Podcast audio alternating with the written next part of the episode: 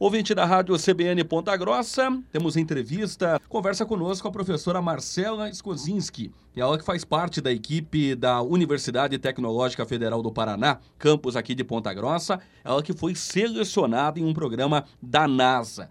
Mas, primeiramente, professor, bom dia. Obrigado pela gentileza da entrevista à Rádio CBN. Contar para o nosso ouvinte um pouquinho da sua trajetória é, na universidade, que acabou resultando né, nesse momento importante na sua carreira. Mais uma vez, bom dia. Bom dia, obrigada pela oportunidade. É, então, eu sou a professora Marcela, eu trabalho aqui na Universidade Tecnológica Federal do Paraná, no campus Ponta Grossa. É, então, eu sou formada em Engenharia de Computação pela UEPG, também aqui de Ponta Grossa, e em Automação Industrial pela UTF de Ponta Grossa também. É, depois eu fiz o meu mestrado e o meu doutorado na área da, da inteligência artificial, voltada para engenharia de computação, na UTF-PR de Curitiba, e acabei voltando para Ponta Grossa para dar aula. Então, eu, eu trabalhei na área, em, em, algumas outras empresas, e aí fez, fiz um concurso, e há 12 anos eu trabalho na UTF-PR, então, como professora. É, então, eu, segui, resolvi seguir essa carreira acadêmica da pesquisa, né, após ter trabalhado um pouco nos dois meios, tanto na computação quanto na automação industrial. E agora esse momento importante, sua trajetória, né, professora, agora tendo essa oportunidade de ser selecionada né, em um programa da NASA, o um projeto de pesquisa que estuda a origem dos ventos solares e seu impacto na Terra. Conta para o ouvinte da CBN um pouquinho desse projeto. Então, esse projeto faz parte de um programa que a NASA tem em parceria com outras instituições de pesquisa nos Estados Unidos e na Europa, e também alguns parceiros comerciais. É, e são vários desafios lançados desse programa e, e, várias equipes que trabalham em paralelo. E dentre o projeto que eu me encontro, que é um desses desafios, é o estudo dos ventos solares. Então, a ideia é analisar a estrutura desses ventos, porque em 2018 a NASA lançou uma sonda, que é a Parker Solar Probe, e ela está bem pertinho do Sol. Agora em abril ela teve, ela ficou mais perto que, é, é, que ela conseguiu uma maior velocidade. Então ela capta todos esses dados e informação da estrutura do Sol. E isso é importante para a gente saber e fazer previsões e também para entender é, mais a fundo a origem do universo. Então é possível a gente mensurar isso que e isso está acontecendo justamente agora porque essa sonda está bem próxima. E esses dados é um conjunto enorme de dados, de informação. Então, não é possível analisar manualmente, porque são dados que estão mudando cada segundo, nanosegundos, né, vamos dizer assim. E analisando os ventos solares, eles são os que impactam a superfície da Terra, a atmosfera da Terra também. É, nossa, nosso, nosso planeta ele tem um, um escudo, um imã, né? Ele funciona como um imã, então para nós aqui na Terra, como seres humanos, nós não sofremos radiação, essa influência dos ventos solares. Isso é possível ver só nos polos, quando a gente vê aquelas auroras boreais, né, aqueles desenhos no céu. Então, isso são os ventos solares. Mas aqui para nós, nós não temos essa influência na, na, nossa, na nossa saúde, no nosso corpo. Porém, os ventos solares, eles afetam os satélites que estão em órbita, afetam as aeronaves, né, que estão é, e os sistemas de navegação dos navios, por exemplo, todo o sistema de GPS ele pode cair, né, por, por conta do satélite que pode sofrer danos. É, ele também afeta as espaçonaves que estão em órbita e a saúde dos astronautas, porque eles ficam é, é expostos a muita radiação. E esse estudo justamente quer analisar esse impacto, tanto na, na atmosfera terrestre aqui do nosso planeta, e também lá fora com relação às espaçonaves, aos satélites e aos, à saúde dos astronautas. Porque além de acontecer tudo isso com, um, com o que temos lá em órbita, aqui também pode ocasionar a queda de energia, então ele pode derrubar todo o nosso sistema de distribuição de energia elétrica. Então, por isso que é, tem essa, é, é, essa intenção de se estudar essas estruturas dos ventos solares e, se, e predizer né, se vai acontecer alguma coisa ou não, e também analisar a estrutura do Sol, que é a nossa estrela, para a gente saber em que ponto né, nós estamos dessa ciência.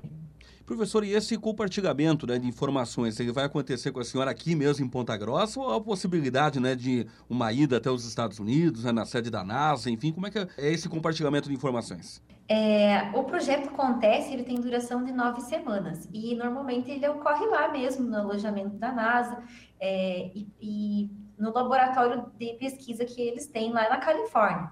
O problema é que por conta da pandemia nós iniciamos os trabalhos online, então nós ficamos conectados online né, durante um tempo.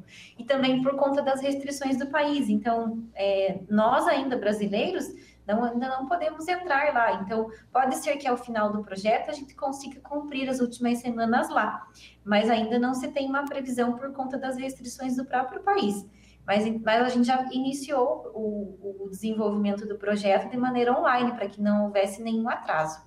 E como que a senhora chegou efetivamente né, para poder participar e integrar, integrar esse projeto? Então, eles, ah, ele, existe uma submissão, né? Eu já tinha submetido já há alguns anos, então essa era a minha terceira, quarta vez que eu tinha submetido o. A, apliquei para trabalhar nesse projeto, né? E aí é feita uma seleção. Então, essa seleção começa no finalzinho de janeiro, início de fevereiro, e aí nós passamos por uma, uma série de entrevistas. Então, são entrevistas com o pessoal do, de recursos humanos, entrevistas com o pessoal da NASA, entrevistas com o pessoal dos institutos de pesquisa e parceiros, é, entrevistas técnicas, né? Então, ele é feita toda uma rodada para fazer a seleção dessas pessoas que são interessadas. Mas existem diversas áreas a minha área da inteligência computacional, que é onde eu posso aplicar né, meus conhecimentos técnicos para analisar esses dados. Mas existem astrofísicos, matemáticos, é, diferentes profissionais que estão lá no, na equipe. Né? Então, nós formamos uma equipe com 13 pessoas, e cada um é, auxilia de acordo com o seu nicho de conhecimento. Professor, no seu ponto de vista, esse, essa necessidade de adaptação que todos nós tivemos que ter né, em razão da pandemia, de muitas atividades acontecerem de forma online, né? Nossa vida mudou em muito, né? Está mudando. Contribuiu para poder potencializar esse tipo de estudo, abrir novas portas, novas oportunidades para poder ampliar esses estudos?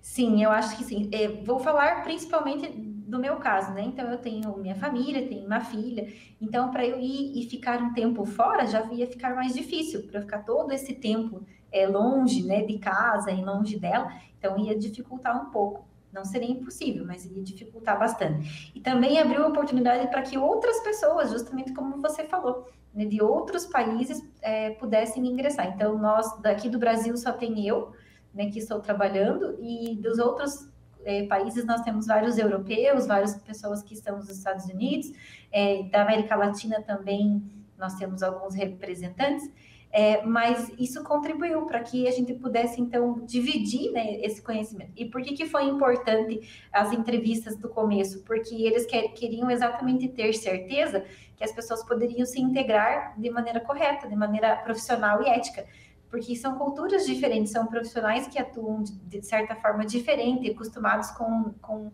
né, com um certo tipo de, de atuação. Então, é, é, eu acho, acho, que isso caracterizou muito a diversidade cultural né, e, pode, e, pode, trazer para nós não só o aprendizado técnico, mas esse aprendizado é, intercultura, intercontinentes, esse compartilhamento não só dessa parte técnica. Então, é, é, essa pandemia, de certo ponto, contribuiu para o avanço na área científica em virtude dessas contribuições que podem ser feitas de maneira online. Para poder finalizar, professora, qual é o sentimento de ser a única representante do país em um estudo bastante importante, uma ponta grossense, não é? Tendo essa oportunidade de servir também como um espelho para que novas oportunidades, novas pessoas aqui da cidade tenham também essa oportunidade. Aí foi um sentimento muito feliz quando eu soube, né, que eu tinha sido selecionada. É, em outras edições nós já tivemos, em outros anos a gente já, já tivemos participações de outros brasileiros. É, não, não, não posso dizer qual outros é, anos, né, que edições, mas eu fico muito contente nesse ano fazer parte do, da equipe né, de toda a equipe de pesquisadores que estão lá e contribuindo para a NASA. Então, isso para mim me deixou muito feliz, até porque é um sonho desde criança poder trabalhar com esse tipo de, de ciência. É, e eu acho que eleva também a ciência brasileira aos patamares internacionais.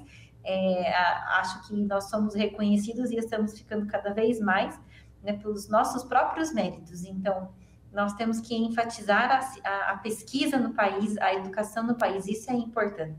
Né? Viva o SUS e viva a ciência. Professora Marcela Skogzinski, do campus de Ponta Grossa, da Universidade Tecnológica Federal do Paraná, participando aqui da programação da CBN. Ela foi selecionada em programa da NASA e, claro, que ao longo do desenvolvimento do projeto estaremos trazendo novas informações na programação. Professora, obrigado pela gentileza na entrevista. Tenha um bom dia, sucesso nessa nova etapa da sua carreira. Muito obrigada para você também. Muito sucesso e um bom dia.